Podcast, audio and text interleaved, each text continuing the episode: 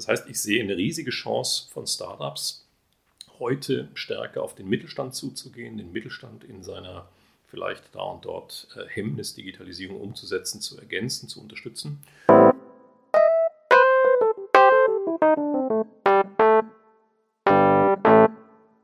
Herzlich willkommen zu der neunten Podcast-Folge von Gründerwissen. Eigentlich wären wir heute in der IHK wieder bei einer regulären Veranstaltung gewesen und haben dann auch auf ein Publikum gehofft. Doch Corona-bedingt, wie ihr euch denken konntet, äh, musste diese Veranstaltung leider abgesagt werden, weil bereits eine andere Veranstaltung in der IHK stattfindet und zwei gehen aufgrund des Hygienekonzeptes nicht. Trotzdem haben wir uns heute zusammengefunden mit dem Gast, den wir eingeladen hatten, mit Professor Markus Münter. Und ich freue mich ganz besonders, dass wir uns hier bei dir zu Hause auch treffen können und über das Thema Businessmodelle während Corona, nach Corona sprechen, mit besonderem Startup-Bezug. Aber bevor wir einsteigen, äh, Markus, vielleicht stellst du dich kurz vor und sagst, was du so machst generell und wie du auch zu diesem Thema kommst. Ja, Andreas, herzlichen Dank für die Einladung äh, zu mir. Ich freue mich sehr, dass wir hier bei mir sind. Ist fast schöner als in der IHK, ehrlich gesagt. Ähm, insofern hat Corona auch da und dort was Gutes. Ähm, ja, zwei, drei Worte zu mir. Du hast vorhin gesagt, äh, ich bin ein Mutiger für Startups. Äh, das finde ich einen tollen Begriff. Der, der, freut mich auch sehr, denn ich glaube tatsächlich für Gründung, für Entrepreneurship, ähm, für das Starten eines eigenen Unternehmens braucht es insbesondere Mut. Nicht nur Ideen, äh, nicht nur Geld, nicht nur die richtigen Mitarbeiter, sondern da und dort auch mal den Tritt in den Hintern, damit jemand sagt, ich traue mich jetzt, ich mache das jetzt mal. Und da, glaube ich, kann ich mich da und dort ganz gut einbringen. Das ist aber nicht mein Hauptjob. Äh, du hast gerade schon diese ganzen vielen Titel erwähnt. Ich bin tatsächlich Prof an der HTW Saar. Ich kann es manchmal auch gar nicht glauben. Ich freue mich sehr über die Rolle. Es macht viel Spaß. Ich habe da viele tolle Studierende. Ich habe so eine kleine Historie als Unternehmensberater 15 Jahre lang, insbesondere Banken beraten im Bereich Strategie, MA. Ich habe gelernt, äh, Andreas, wir dürfen jetzt nicht mehr über Gitarren sprechen. Ich, ich habe mein, mein erstes Geld habe ich immer äh, sozusagen früher damit verdient, dass ich ein bisschen besser Gitarre spielen konnte als andere und konnte Gitarrenunterricht geben. Ähm, da habe ich dann irgendwann gemerkt, das ist eine brotlose Kunst. Deswegen habe ich dann VWL studiert, bin Volkswirt mit, mit Leib und Seele, bin das auch sehr, sehr gerne. Äh, liebe diese, diese Wissenschaft, liebe ähm, die Einsichten, die man da gewinnen kann. Ähm, ja, bin manchmal ein wenig ähm, ernüchtert über die Tatsache, dass man das nicht jedem näher bringen kann.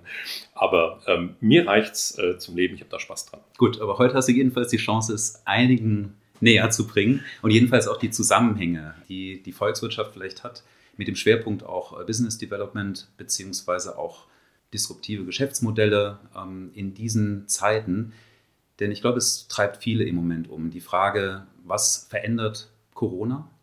Ist es ein Beschleuniger gewisser Tendenzen, die man sowieso schon hatte? Und wie betrifft es auch vor allen Dingen Startups oder Gründungswillige? Auf was kann man sich denn in den nächsten Jahren überhaupt so gefasst machen? Und ich denke, das ist ein schönes Thema heute, weil, soweit ich weiß, sind genau diese beiden Bereiche noch relativ wenig in der öffentlichen Diskussion zusammengebracht. Ähm, man diskutiert vielleicht darüber, was Corona verändern könnte gesellschaftlich. Mhm.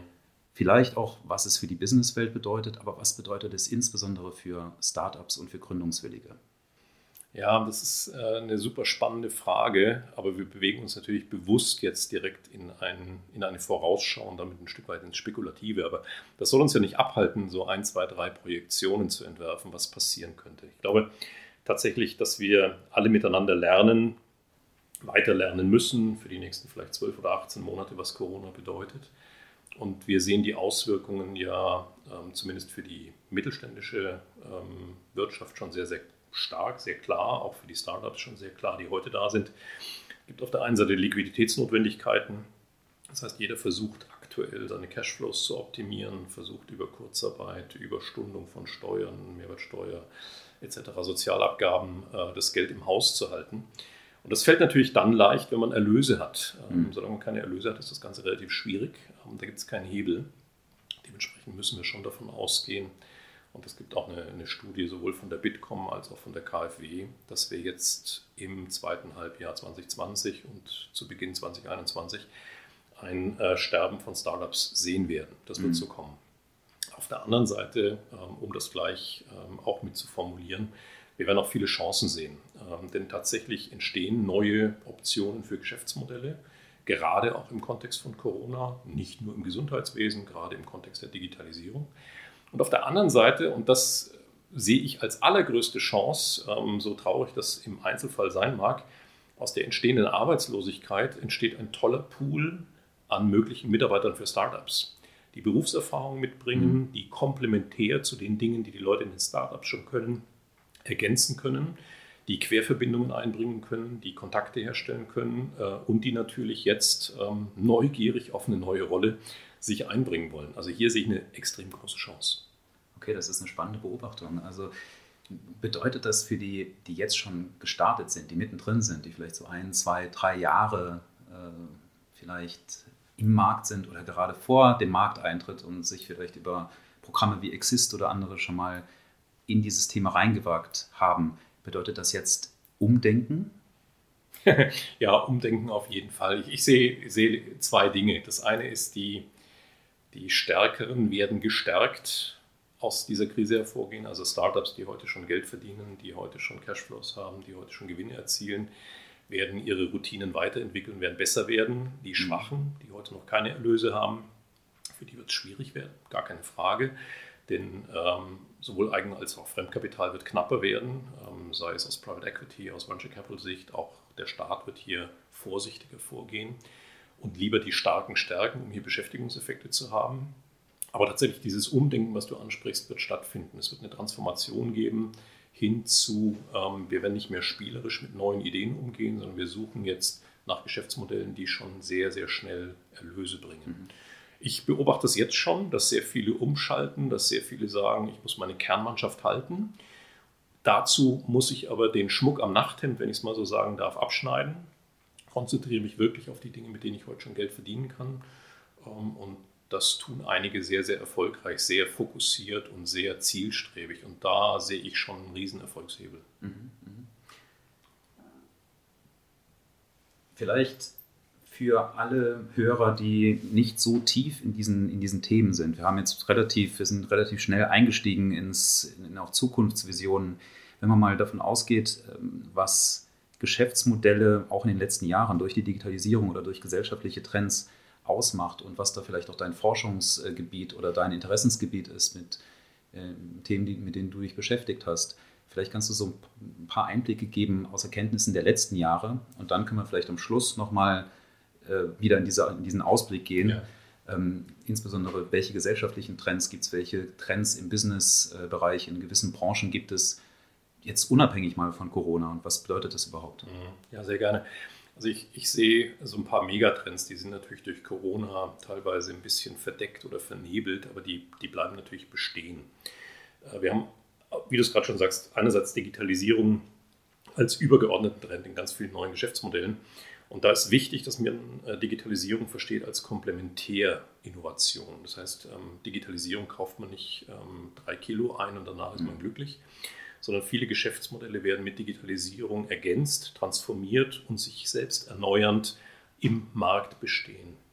Und das ähm, ist eine spannende neue Entwicklung, dass diese Erkenntnis jetzt auch Raum greift. Denn wir haben gerade in den letzten zwei, drei Jahren viele Startups gesehen, die wollten, ich formuliere es mal flapsig, die wollten Digitalisierung verkaufen. Digitalisierung wird aber nicht nachgefragt, weder im B2B noch im B2C-Bereich. Diejenigen, die aber in der Lage sind, äh, digitale Aspekte in bestehende Geschäftsmodelle einzuflechten, zu ergänzen, damit äh, bestehende Geschäftsmodelle, Kundenbeziehungen, Produkte, Dienstleistungen zu verstärken, die haben einen riesigen Erfolgshebel. Und diejenigen, die das heute schon tun, sind damit genau richtig aufgestellt. Kannst du da vielleicht ein, zwei Beispiele nennen, dass man das ein bisschen besser greifen kann? ja, mal gerne. Also was, was nicht geht sozusagen, äh, ich kann nicht eine neue App erfinden ähm, und ähm, dann hoffen, äh, dass ich über Freemium-Modelle schnell mal drei Millionen Kunden finde. Mhm. Sondern was immer gut funktioniert ist, äh, wenn ich mich in Lücken setze, dort wo Bedarfe sind, wie man neudeutsch sagt, Needs oder Pain Points, und dort einem beispielsweise Mittelständler helfen kann, der in seinem Innovationsradius oder in seiner Schrittfolge nicht in der Lage ist, das selbst aufzubauen. Da sehen wir sehr, sehr erfolgreiche Modelle. Das heißt, ich sehe eine riesige Chance von Startups, heute stärker auf den Mittelstand zuzugehen, den Mittelstand in seiner vielleicht da und dort äh, Hemmnis, Digitalisierung umzusetzen, zu ergänzen, zu unterstützen und ähm, so tatsächlich die Überlebensfähigkeit der mittelständischen Industrie zu stärken, aber gleichzeitig die Eigenständigkeit der Startups auch zu erhöhen. Mhm. Heißt konkret, ja, weniger B2C, weniger Endkundenbezug. Äh, da gab es eben sehr, sehr viele, ich sag mal, fantasiereiche, spannende, euphorische Modelle, vielleicht auch getrieben durch viele Events, wo man diese Dinge gut pitchen kann in den letzten fünf Jahren, aber die sind äh, meines Erachtens in den nächsten zwei, drei Jahren nicht überlebensfähig. Mhm. Wie würdest du das konkret angehen? Also mit so einer, mit, mit so einer Idee, weil ich beobachte, dass diese Kluft zwischen der Startup-Szene und dem Mittelstand durchaus noch sehr, sehr groß ist. Die, die ist riesig ähm, und die, die wird auch nicht sozusagen nur durch Wille übersprungen. Ähm, ich, ich gehe mal einen halben Schritt weiter weg. Äh, ich habe ja so ein bisschen die Historie in der Finanzdienstleisterindustrie und da gab es seit zehn Jahren oder seit 15 Jahren schon die Idee, dass man sich im Prinzip Innovationen von Startups, von Fintechs zukauft. Ähm, idealerweise im Rahmen von Kooperationen. Ähm, da und dort sicherlich, um die Fintechs über den Tisch zu ziehen. Also sprich, man, man guckt sich die Innovation ab, imitiert sie, äh, muss mhm. nicht dafür zahlen. Die Fintechs sind da schlauer geworden, haben gesagt, nee, wir verkaufen es euch, wir gehen in eine Kooperation rein, ihr müsst Anteile erwerben. Ähm, das hat eine riesige Komplexität, die ist für einen Mittelständler nicht darstellbar. Da wird ein Mittelständler, gerade ein eigentümergeführtes Unternehmen, auch sofort sagen, da bin ich nicht dabei und ziehe mich da raus. Ähm, dementsprechend muss der, der Weg ein anderer sein. Der Weg muss sein, dass die Startups tatsächliche Endprodukte definieren, die vom Mittelständler nachgefragt werden können. Und zwar nicht in einer 1 zu 1, sondern in einer 1 zu N Beziehung. Das heißt, das Startup muss verstehen, ich bin Dienstleister für eine große Zahl an Mittelständlern, mhm. was innovative digitale Produkte angeht. Und wenn diese ähm, Ideologie sozusagen verinnerlicht wird, wenn daraus eine DNA wird für die Unternehmen, dann ist damit Skalierbarkeit gegeben und dann ist auch robust im Geschäftsmodell hinterlegt, dass man, auch wenn es ein bisschen holpert, während Corona Erlöse erzielen kann. Okay, und welche Formate oder Foren oder Plattformen äh, gibt es, dort überhaupt ins Gespräch zu kommen? Also ich stelle mir das unglaublich schwierig vor, überhaupt mal an eine Liste zu kommen an potenziellen Mittelständlern, die vom Mindset solchen Ideen gegenüber überhaupt aufgeschlossen wären. Ja, also äh, da kommt das berühmte Klinkenputzen ins Spiel. Es geht nicht anders. Ähm, Vertrieb ist anstrengend. Äh, wer mich ein bisschen kennt, weiß, ich habe mich immer von Vertriebsthemen ferngehalten, weil ja, das ist anstrengend.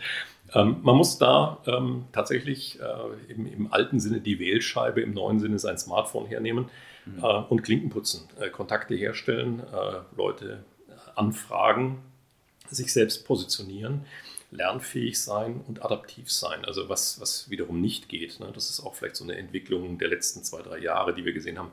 Äh, ich brauche nicht bei LinkedIn 2000 Leute anschreiben und hoffen, dass da irgendeiner erkennt, wer ich bin oder was ich kann, sondern ganz im Gegenteil, ich muss sehr individuell auf Kunden zugehen. Äh, ich muss sehr präzise deren, deren ähm, Notwendigkeiten, Bedarfe erkennen und muss dann mein Produkt personalisieren, customizen, dort ausrichten. Und dann habe ich eine gute Chance, dass ich ins Gespräch komme. Alles andere wird nicht funktionieren. Okay. Deine Empfehlung ist ja dann äh, ganz klar, eine Nische zu finden, zu fokussieren und nicht dieses großträumerische, die Nummer eins, The Winner Takes It All zu schaffen, vielleicht aus dem Saarland oder ne, und gegen das Silicon Valley oder gegen, gegen solche ähm, Bestrebungen halt anzukämpfen, weil diese Fantasien gibt es ja durchaus. Ja. Also wenn man so im Startup Weekend, wo wir uns übrigens ja, ja kennengelernt ja. haben vor einigen Jahren, ähm, sich dann so umhört, dann das ist wie in der Musik. Ne? Wir haben eben über das Gitarrespielen äh, geredet, über unsere Anfänge auch als, als, als Musiker. Man träumt groß, denkt, man wird äh, Superstar. Und ich glaube, im Startup, äh, in der Startup-Denke, frisch von der Universität, ist das noch ganz ähnlich. Das heißt, du plädierst ja schon dazu, in einer Nische anzufangen und nicht in dieses Spiel The Winner Takes It All, was ja auch kaum zu, äh, kaum zu stemmen ist, ja. reinzugehen. Also ich, ich bin großer Freund von Euphorie mit Bodenhaftung. Mhm. ich glaube, Begeisterung für eine Idee ist schon extrem wichtig äh, und auch eine gewisse Robustheit gegen Kritik. Ne? Denn ähm, weil andere Leute es nicht machen oder nicht geschafft haben, ähm, kann man es vielleicht selbst trotzdem mal probieren. Der, der wichtige Punkt ist, glaube ich, dass die aller, allermeisten Geschäftsmodelle, die meisten Unternehmen relativ klein bleiben, aber trotzdem erfolgreich sein können. Mhm. Das heißt, small kann durchaus beautiful sein. Skalierung kann hilfreich sein. Ne? Es gibt Geschäftsmodelle, plattformgetriebene Geschäftsmodelle auf Basis von Netzwerkeffekten, die müssen groß sein. Die gibt es nicht klein, die gibt es nur groß. Aber es gibt eben sehr, sehr viele Geschäftsmodelle, die kann man auch klein denken, klein leben. Und wenn man hier die Erfolgshebel sehr früh quasi ausprobiert mit Kunden, also mit mittelständischen Kunden, vielleicht im B2B-Bereich, dann kann man das so austarieren, dass man lebensfähig bleibt. Und ich glaube, das Wichtigste, gerade jetzt in Corona-Zeiten, ist eine Überlebensfähigkeit hinzukriegen. Das heißt, äh, Finanzierungsbedarfe klein halten, die Kernmannschaft an Bord ähm, binden. Ne? Denn mhm. tatsächlich gibt es natürlich Abwanderungsgedanken bei vielen, die sagen, bin ich denn gut aufgehoben bei einem Startup? Sollte ich nicht jetzt, wenn sich eine Chance ergibt, ähm, zu einem etablierten Unternehmen, mhm. zu einem Konzern wechseln? Und ähm, dementsprechend ist das Wichtigste auch in der Kleinheit eben eine Stabilität herzustellen. Mhm. Jetzt ist so ähm, eine Tendenz in der politischen Entwicklung, also wenn wir uns jetzt das Saarland mal anschauen, dass durchaus der Wille da ist, das Saarland zu etablieren als Gründungsstandort. Und es gibt ja da auch einige Aktivitäten und äh, auch gerade in Zusammenarbeit mit Forschungszentren, mit den Universitäten. Ne? Du bist da ja mittendrin in dem Spiel. Das hat ja oft auch diesen Hintergedanken des Technologietransfers, dass also Forschungsresultate kommerzialisiert werden sollen. Ist das denn überhaupt noch zeitgemäß? Weil, so wie ich dich verstehe, geht es ja eigentlich um konkrete Problemlösungen, zum Beispiel bei Mittelständlern dann sind ja abstrakte Forschungsresultate, die man erstmal auf, auf ein Business Case runterbricht. Das kann doch relativ weit weg sein. Ja, das ist, Andreas, hast du recht, das ist relativ weit weg und ich glaube, da müssen wir auch ein bisschen mit der Augenwischerei aufhören. Äh, Forschungstransfer, Technologietransfer ist eine tolle Sache, wenn man Zeit hat. Mhm. Wenn man Zeit hat, wenn man Muße hat und wenn man breit aufgestellt ist. Und tatsächlich glaube ich, dass der Transformationsbedarf gilt für Saarland, gilt für viele andere Regionen jetzt doch relativ groß ist. Das heißt, man braucht Konkretheit und man braucht kurze Wegstrecken. Kurze Wegstrecken heißt, man hat nicht die Langatmigkeit von drei, vier, fünf Jahren im Business Case, sondern man hat vielleicht ein halbes Jahr. Und dieses halbe Jahr, ähm, das muss auch beweisen, dass eine Idee tragfähig ist, dass also Erlöse entstehen. Und, ich ähm, sage das ganz oft sowohl zu Mittelständlern als auch zu Startups. Äh, bei einer neuen Idee, wo kommt denn der erste Euro her? Wer ist der Kunde? und wofür bezahlt der? Und das ist eben bei vielen nicht klar. Wenn du jetzt äh, Forschungsergebnisse ansprichst, ne? Äh, ich bin jetzt Volkswirt, ich kann da sozusagen von der Seitenlinie über alles äh, reden und auch über nichts. Wir haben ja keine Forschungsergebnisse, die man umsetzen kann. Wir sind ja Volkswirte. Ne? Wir, wir gucken nur zu, kommentieren und wissen im Nachhinein immer alles besser. Ne? ähm, tatsächlich gibt es ja gibt es ja andere Bereiche, in denen man sehr anwendungsorientiert forscht. Und ja, da muss man den Anwendungsbezug herstellen, aber eben mit Unternehmen, mit Mittelständlern. Mhm. Da sind äh, viele anwendungsorientierte Hochschulen hervorragend aufgestellt. Aber auch da gilt eben, dass Corona jetzt Transparenz herstellt, was die Anwendbarkeit und die Umsetzbarkeit angeht. Dinge müssen sehr, sehr konkret greifbar sein und sie müssen schnell greifbar sein. Niemand wird heute investieren in eine Idee, die vielleicht in drei oder fünf Jahren Geld abwirft, sondern es muss in 2021 passieren. Alles andere wird sozusagen aussortiert. Gibt es da konkrete Tipps, die du Gründungswilligen, die vielleicht jetzt in einen Exist rein wollen, äh, mit auf den Weg geben kannst? Ja. Also ich finde äh, find so Exist-Programme finde ich spannend dahingehend, ähm, dass man natürlich mit relativ groben Ideen ähm, relativ schnell gute Finanzierung hinkriegen kann. Das ist eine tolle Sache. Da haben wir auch an der HTW, auch an der UDS äh, tolle Beispiele. Mhm. Wichtig ist halt, dass ich von Anfang an den Kunden mitdenke. Ne? Was ich bei vielen sehe, auch gerne mal kritisiere, ist, wo der Kunde denn ist. Denn viele entwickeln eben relativ lange eine Technologie, ein Geschäftsmodell, ein Blueprint, ohne den Kunden. Und dann fängt man das Suchen nach dem Kunden an. Und schlau ist halt, wenn man den Kunden schon am ersten Tag hat. Das heißt, wenn man mit dem Kunden anfängt, sein Produkt zu entwickeln, wenn die Nachfrage sozusagen mitbestimmt, wie das Produkt, wie die Dienstleistung aussieht, und dann hat man eine gewisse Nachhaltigkeit, sowohl für die Investition, fürs Team, als auch in der Kundenbeziehung. Und das ist äh, meiner Sicht nach das A und O jetzt in dieser doch etwas angespannten Situation, die wir da draußen sehen. Also Schnelligkeit und schneller auch mit Kunden ins Gespräch kommen, den Dialog suchen, Klinken putzen mit Mittelständlern. Ja, ja, ja. Das, und das sind alles, äh, Andreas, du, du sagst es mit dem Schmunzeln, das sind alles anstrengende Themen. Ne? Das, hat, ja, das hat, nichts, hat nichts mehr von diesen Hochglanzveranstaltungen äh, im Scheinwerferlicht, wo man mal eine Idee pitcht und äh, 20 Leute applaudieren, sondern das ist halt tatsächlich äh, das, das harte Geschäft. Ne? Wir haben vorhin viel über Musik gesprochen. Das ist ganz ähnlich, wie wenn man ein Lied komponiert. Ne? Die, die Hookline, die fällt einem vielleicht im Schlaf ein, aber danach kommt... Ähm, Blut, Schweiß und Tränen, äh, bis das Ding tatsächlich äh, auf einer CD ist oder mittlerweile im Streaming irgendwo bei Spotify hochgeladen ist. Und so ähnlich ist das jetzt auch in der Startup-Szene. Die Dinge werden anspruchsvoller und die Investoren insbesondere gucken erheblich konkreter nach Umsetzungszeiträumen und nach Belastbarkeit. Hm. Das betrifft alle Investoren, deiner Meinung nach? Also sowohl von Business Angels als auch über äh, Venture Capital, über ähm, andere Formen ja, das ist, äh, das muss man sehr differenziert sehen. Ähm, tatsächlich, äh, was macht so eine Investition in ein Startup aus? Ja, zunächst mal ist wichtig, zwei Begriffspaare zusammenzukriegen. Das eine ist Informationsasymmetrie und das andere ist Risikoaversion. Informationsasymmetrie betrifft die Tatsache, dass das Gründerteam äh, tendenziell ja bessere Informationen hat als der Investor. Ähm, da geht es dann im ersten Schritt immer darum, die Idee besser zu erklären, den Businessplan besser aufzuzeigen, die Investoren an Bord zu holen, also denen zu sagen, womit man Geld verdienen möchte. Der zweite Punkt der Risikoaversion betrifft eher so die Anlegerseite, also sprich Private Equity, Venture Capital, vielleicht auch den Staat. Und die Risikoaversion nimmt gerade zu. Mhm. Das heißt, wenn die Risikoaversion zunimmt, muss ich die Informationsasymmetrie abbauen.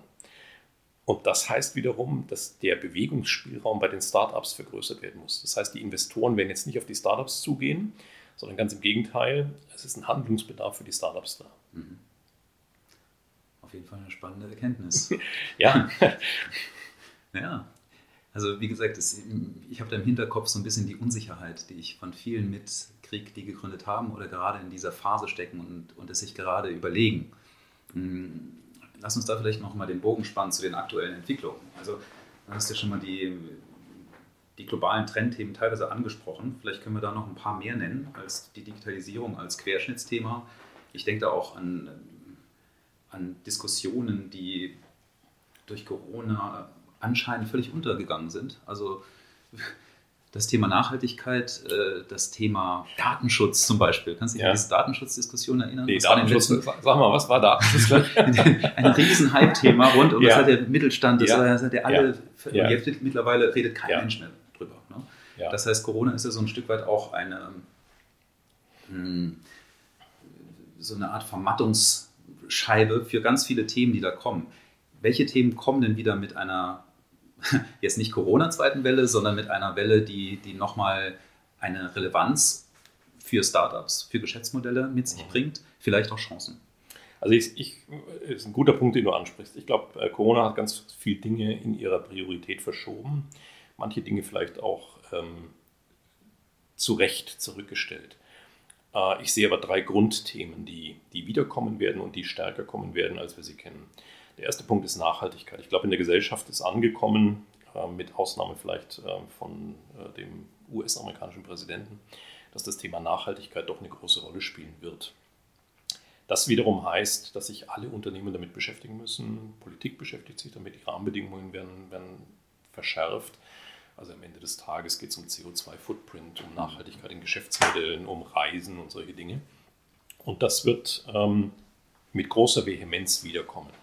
Das wird ähm, aber einen längeren Atem brauchen, als man vielleicht vor zwei Jahren gedacht hat. Ne? Da gab es vielleicht auch mit Fridays for Future eine große Euphorie. Die Dinge kommen jetzt in den Fluss und ja, in Gesprächen gerade mit jüngeren Menschen stelle auch ich jetzt gerade fest, die stellen auch fest, manche Dinge gehen nicht so schnell, wie man vielleicht gedacht hat im jugendlichen Eifer. Ne?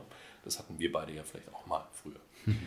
Ähm, das Thema wird also stärker zurückkommen, bin ich ganz sicher. Digitalisierung wird neu geordnet werden, bin ich auch sicher. Digitalisierung äh, sehe ich immer in zwei Wellen.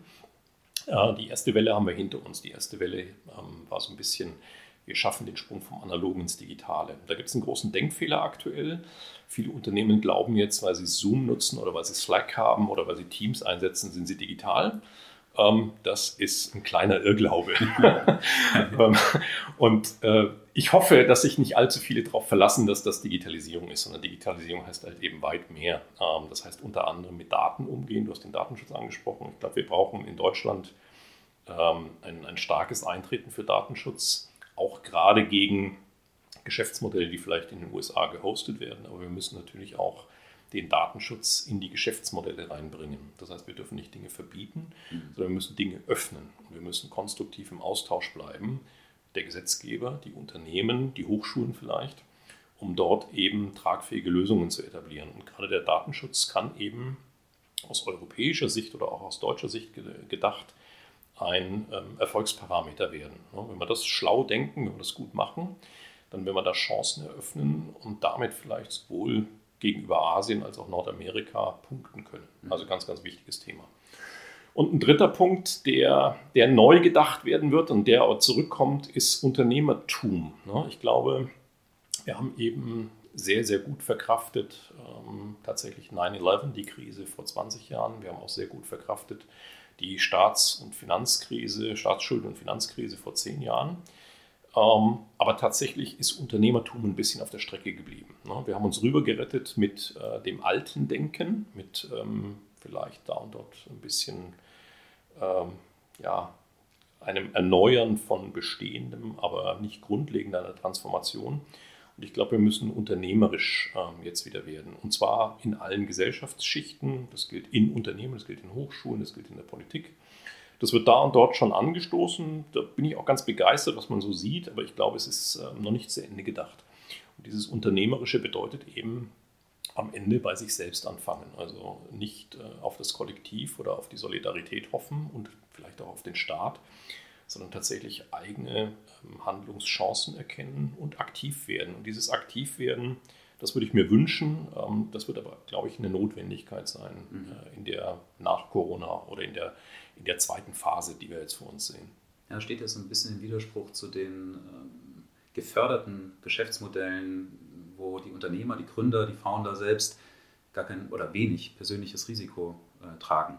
Das heißt, beim Scheitern des Startups kann man direkt wieder von vorne, äh, von vorne anfangen, ähm, beziehungsweise verliert nicht mal Geld. Ja. Das ist ja ganz oft so jetzt auch die, die Tendenz oder, oder der Trend. Das heißt, du plädierst schon dafür, dass man dort nochmal ein neues Verständnis bekommt. Ja, völlig neues Verständnis. Also, okay.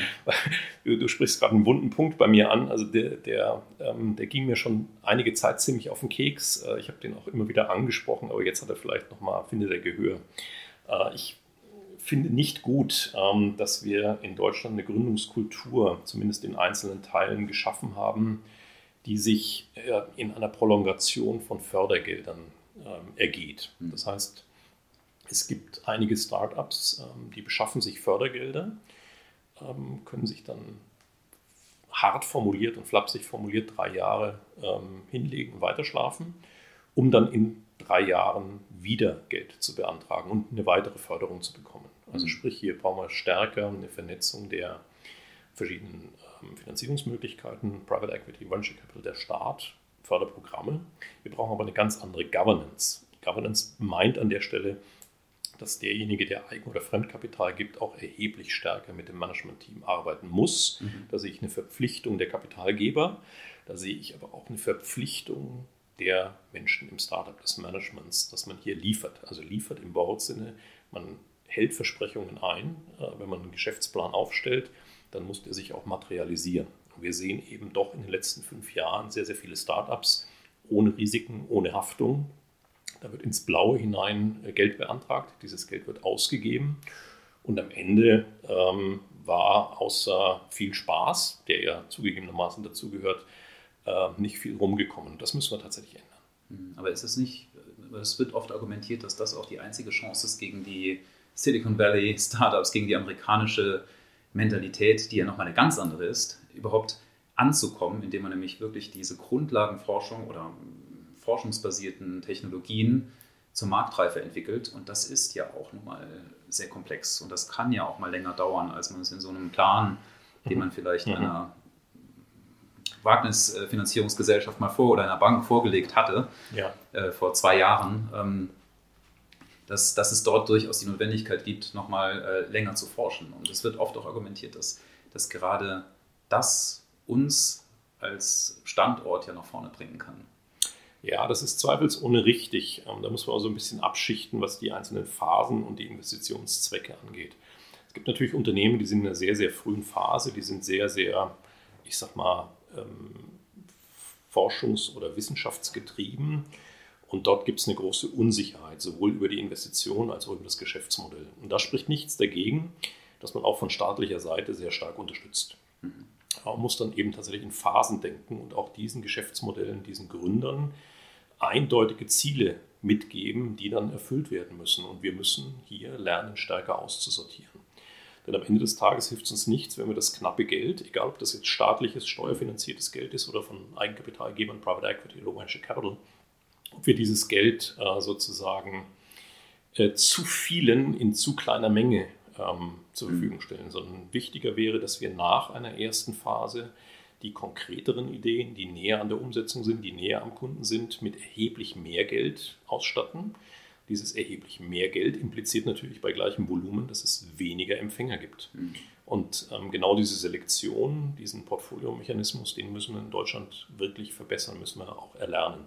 Da gibt es einige Investoren, die sind gut unterwegs, aber da sehen wir eben auch ähm, eine adverse Selektion. Wir sehen sehr viele sehr gut ausgestattete Startups, die sehr schnell durchstarten die sind hochkapitalisiert und die skalieren dann auch. Wir sehen eben andere, die werden zu lang mit zu kleinem Geld durchgefüttert. Und da mhm. müssen wir eben im Wortsinne auch den Markt entscheiden lassen.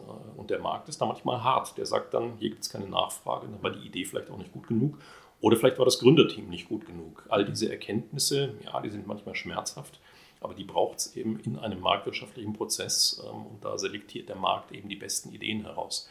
Da ist ein ganz, ganz wichtiger Aspekt drin, ähm, den möchte ich gerne betonen. Und zwar, wir suchen manchmal dem, dem Staat oder versuchen dem Staat eine Rolle zu geben, dass der Staat der beste Investor ist. Wir sehen das auch gerade ähm, beim, beim Retten einer Commerzbank, beim Retten einer Lufthansa, beim Einstieg äh, in Biotech-Unternehmen. Der Staat ist kein guter Unternehmer. Da gibt es einen Grund für. Der Staat hat nämlich keine eindeutige Zielfunktion. Der Staat kümmert sich um die Gesellschaft als Ganzes kümmert sich um den Rechtsstaat, um die Wohlfahrt, um Soziales. Das hat aber mit unternehmerischem Handeln wenig zu tun. Dementsprechend sollten wir so weit als möglich auf das Eigeninteresse von Unternehmern vertrauen, denn die haben eine eindeutige Zielfunktion. Die wollen nämlich Gewinne erzielen. Und an Gewinnen, das auch mit allem Nachdruck hier mal formuliert, an Gewinnen ist nichts Schlechtes. Ganz im Gegenteil, ähm, Gewinne äh, richten ein Unternehmen aus an den Bedarfen im Markt schaffen Effizienz äh, und setzen die Technologien durch, die überlebensfähig sind. Und da sollte der Staat so früh als möglich sich zurückziehen. Nochmal, in der Anfangsphase staatliches Handeln durchaus richtig, aber in späteren mhm. Phasen mhm. muss der Staat sich raushalten. Gut, ich möchte jetzt noch auf ein anderes Thema zu sprechen kommen, weil wir waren jetzt für viele, die zuhören, da bin ich mir ziemlich sicher, relativ high level und haben von Tech-Startups geredet, von globalen Themen. Ich möchte mal auf diese oft vergessenen, auch in der Corona-Krise oft vergessenen Solo-Selbstständigen, die äh, Einzelunternehmer, die ein Gewerbe anmelden und so starten, weil man darf nicht vergessen, die meisten starten allein. Vielleicht in einem ganz kleinen Team. Und die finden sich nicht unbedingt in großen Forschungsprojekten, in Exist-Forschungstransfer äh, oder, oder solchen Projekten äh, wieder, sondern da geht es erstmal klein los. Da geht es mal mit vielleicht Dienstleistungen los und nicht unbedingt mit einem Produkt. Was würdest du denen raten? Ja, ganz schwieriges Thema. Ähm, also du, du sprichst einen richtigen Punkt an. Da sind sehr, sehr viele Existenzgründer, die sind äh, One-Man-Shows, die sind Nebenerwerbsgründer ähm, oder sie sind so mutig im Wortsinne und stürzen sich da in so ein Abenteuer. Ähm, und gerade Corona verschärft natürlich die Situation erheblich. Das ist im Normalen schon nicht einfach, das ist jetzt erheblich schwieriger. Mhm. Und es braucht hier am Ende des Tages äh, zwei Dinge. Das eine ist ein starkes Netzwerk, ähm, heißt andere Unternehmer, mit denen man sich verzahnen kann, ähm, natürlich auch Kunden, die einen unterstützen. Es gibt da ganz, ganz tolle Beispiele. Also meine zweite Heimat, wissen ja viele, ist Hamburg. Und ähm, ich weiß, dass in Hamburg sehr viele Kunden ähm, ihre Unternehmen, auch Einzelunternehmer, unterstützt haben. Mhm. Und zwar, äh, ich sage jetzt mal im, im, Wortsinne mit Almosen, also mit äh, zinslosen Krediten, mit Darlehen, mit Unterstützung, ähm, mit dem Abruf von Produkten bereits im Vorfeld, mit ähm, da und dort wirklich in die hamburgische Kaufmannsart, in die handversprochenen ähm, quasi Käufen. Und das ist eine gute Geschichte. Ne? Denn das privat organisiert? Oder? Das ist privat organisiert, ist auch auf Privatinitiative entstanden. Ne? Mhm. Da sind wirklich Leute über die Straße rüber und haben gesagt, komm, ähm, du weißt, ich möchte nächstes Jahr kaufen, ich kaufe jetzt schon. Mhm. Ähm, und dann ist sozusagen dieses Versprechen da. Und das gibt natürlich zum einen eine emotionale Sicherheit. Die ist fast wichtiger als die monetäre an der Stelle, denn das gibt ähm, sozusagen das Vertrauen, dass man nächstes Jahr noch einen Kunden hat. Äh, der zweite Aspekt, der aber eine riesige Rolle spielt, ist, ähm, man darf die Chancen nicht übersehen, die gerade auch entstehen. Die Chancen entstehen sehr, sehr unterschiedlich. Also zum einen, es gibt Chancen, ähm, die entstehen tatsächlich in der Kundenbeziehung, weil die Kunden auch andere Bedarfe jetzt haben. Die Kunden können vielleicht nicht mehr global einkaufen, sondern auch regional. Das heißt, man kann da und dort äh, in Lücken stoßen, die vielleicht vorher nicht besetzbar waren. Man hat vielleicht sogar äh, Preissetzungsspielräume. Preissetzungsspielräume in dem Sinne, äh, dass ein Kunde vielleicht bisher global eingekauft hat, global Preise verglichen hat, ähm, aber seine Lieferbeziehung nicht mehr vorhanden ist. Ähm, und dann hat man regional tatsächlich ein bisschen Preissetzungsspielraum, der einem auch ähm, da und dort Freiheitsgrade verschafft. Und das kann auch äh, sich dazu fortsetzen, dass man sein Geschäftsmodell neu denkt als Einzelunternehmer oder als Nebenerwerbsunternehmer. Und da braucht es dann wieder, und da haben wir eingangs schon drüber gesprochen, äh, diesen sprichwörtlichen Mut, ne? dieses Ermutigen, sich zu trauen. Ähm, ja, aber am Ende des Tages, äh, das ist sicherlich momentan eine Ausnahmesituation, ist schwierig. Mhm. Ist schwierig. Auf der anderen Seite liegt es ja auch im politischen, gesellschaftlichen Interesse, dass es stattfindet. Vielleicht zum Abschluss daher ein paar Worte des Mutes oder der Ermutigung, ja. genau diesen oft auch jungen Menschen ähm, jetzt diesen Weg einzuschlagen? Oder warum sollten sie das jetzt tun, wenn doch, wenn sie doch einem Angestelltenverhältnis ja. und die Arbeitslosenzahlen, also beziehungsweise es wird ja bald, bald auch wieder die Welle geben, wo wieder eingestellt wird. Und man weiß, wenn eine Krise kommt, kriege ich Kurzarbeitsgeld und so weiter. Warum gerade jetzt gründen? Warum gerade jetzt selbstständig machen? Also ich glaube tatsächlich, ähm, das Ganze so ein bisschen in Perspektive rückend. Ähm, es gibt keine richtige oder keine falsche Zeit, sich selbstständig zu machen. Ähm, und zwar aus mehreren Gründen. Der erste Grund ist, ähm, viele suchen immer sehr, sehr lang nach der richtigen Idee. Die Idee ist gar nicht so entscheidend, äh, sondern am Ende des Tages kommt es aufs Team an und darauf, dass man in dem Team immer wieder mit dem Kunden an Möglichkeiten arbeitet, sich weiterzuentwickeln. Da ist jeder Zeitpunkt der richtige, da ist auch Corona der richtige Zeitpunkt. Der zweite Punkt, der vielleicht für eine Gründung jetzt und heute und hier spricht, ist, dass das Risiko, bei einem etablierten Unternehmen heute einen Job anzufangen, auch nicht zu unterschätzen ist. Vorsichtig formuliert kenne ich ein paar Unternehmen, man mag heute mal das Handelsblatt oder die FAZ aufschlagen, die bauen Stellen ab. Ne? Und dieser Stellenabbau macht ja auch vor jungen Menschen nicht halt. Ganz im Gegenteil, wenn es eine Sozialauswahl auf Basis eines Interessenausgleichs Sozialplans gibt, dann trifft es im Zweifel die unverheirateten und jungen, äh, respektive Menschen in der Probezeit. Das heißt, ähm, tatsächlich ist das Risiko, ein Startup jetzt aufzubauen, nicht viel größer, als jetzt in einem Konzern anzufangen. Und ähm, ein Punkt, den man wirklich nicht unterschätzen darf, den höre ich dann immer von den Leuten, die drei Jahre beim Konzern waren. Der Spaß in einem Startup ist halt schon größer als in einem Konzern. Denn in so einem Konzern gibt es halt so ein Ding, das heißt Chef. Ähm, und unter dem Chef gibt es einen Bereichsleiter, unter dem Bereichsleiter gibt es einen Abteilungsleiter. Und unter dem Abteilungsleiter ist der Teamleiter und der ist der, der dir sagt, was du tun sollst. Ähm, das kann man toll finden. Ähm, ich hatte zum Glück in meinem Leben nie die Situation, äh, aber ich weiß, das kann schon auch sehr frustrierend sein. Mhm.